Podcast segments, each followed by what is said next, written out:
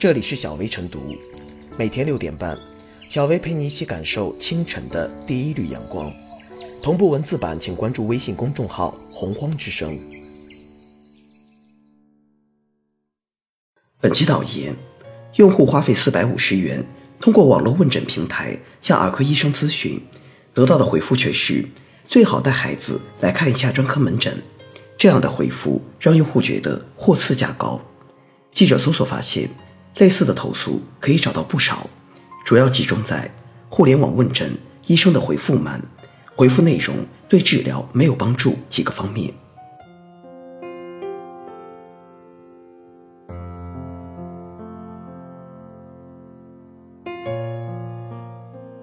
网络问诊不能是一锤子买卖。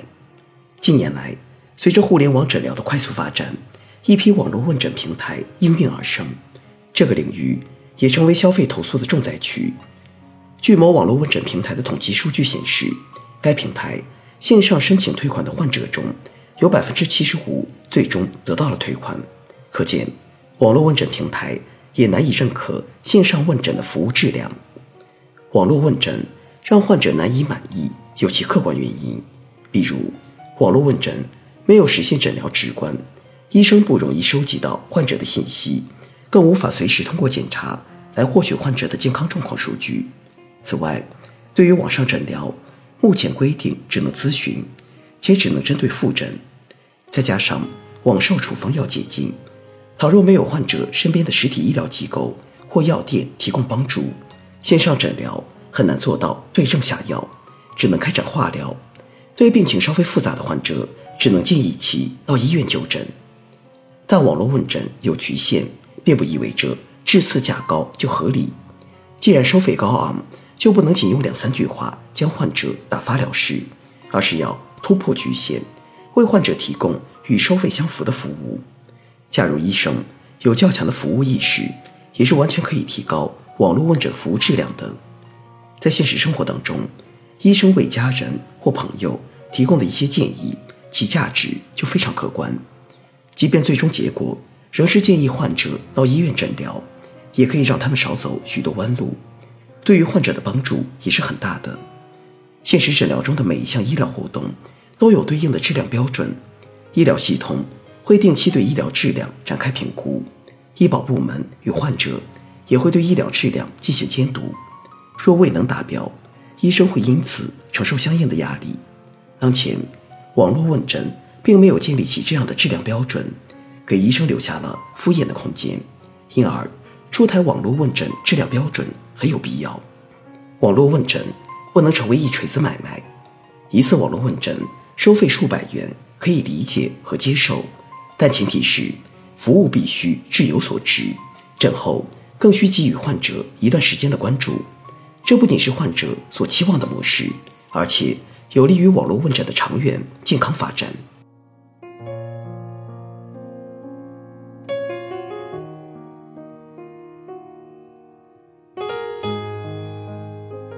付费网络问诊岂能问了白问？网络问诊是通过网络提供医疗服务和信息，一般是通过网站或医疗健康类 App 进行。这一新事物的出现，是基于信息时代，网络技术更加先进。也基于人们的健康意识逐渐增强，有病早治，无病早防。再加上实体医院病人多，挂号难，问诊时间短，而网络问诊则简单便捷，收费相对较低。于是，一批医疗服务平台吸引大量医生加入，提供在线诊疗在内的收费服务。按照等价交换原则，在患者收费情况下，医生应给病人提供有价值的回答，才是公平的。然而，当患者花费数百元在线问诊，医生却建议到医院就医，如此的在线问诊无疑等于问了白问，花了冤枉钱。如此一来，网络问诊的意义究竟有多大？患者又能否像网购一样不满意直接给医生差评？这些确实是值得关注的问题。必须承认，在线问诊不能代替到医院看病，疾病要得到确诊。西医需通过视、触、叩、听，中医需通过望、闻、问、切等基本步骤来综合分析和判断。一些疾病还应进行必要的仪器检查。仅通过在线诊断，医生是不太可能给患者开处方或提供用药建议的。如此看来，患者在线问诊得到的答复是到医院就医，似乎没毛病。也不是，在线医院至少应与患者进行多个回合的问与答，帮助患者了解可能所患病症的基本概念，以避免患者盲目就诊。病人到实体医院看病后，在线医生应在之后的一段时间里，通过网络问诊的方式随诊。换言之，网络问诊要能给患者解决一些实际问题，给患者提供一些实际帮助，而非仅变成在线医生给实体医院招揽患者的手段。用一些网友的话来说，网络问诊不能变成有偿问路，到哪个医院就诊不能变成给医院引流的工具。收费的网络问诊平台，如果掺杂了太多商业算计，走的就不是一条良性发展道路，终究会被患者抛弃。当然，患者也不要过度追捧与依赖网络问诊，只将网络问诊结果作为参考。单纯依赖网络问诊，很容易导致误诊、贻误病情等严重后果。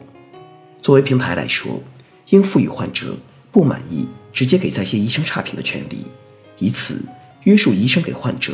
提供有价值的回答，相关部门更要将在线问诊切实监管起来。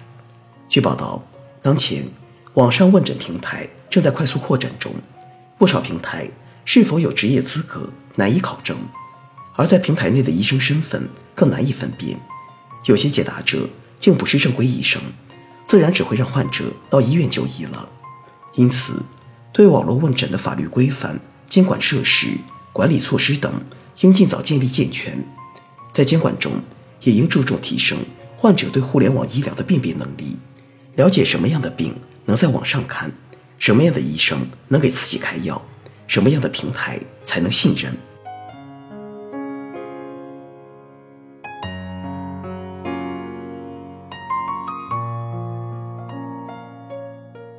最后是小薇复言，近年来一批互联网问诊平台纷纷兴起。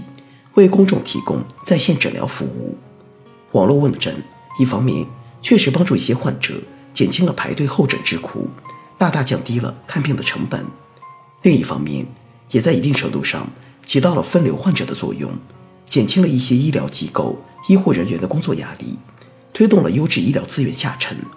然而，当患者花费数百元问诊，医生却建议到医院就医，从患者的角度来说，确实难以接受。不过，客观地说，远程网络问诊由于没有建立在传统的望闻问切等诊断基础上，最终达不到公众预期，也有一定的现实原因。但网络问诊绝不能因此就变为了有偿问路，成了实体医院招揽患者的导流工具。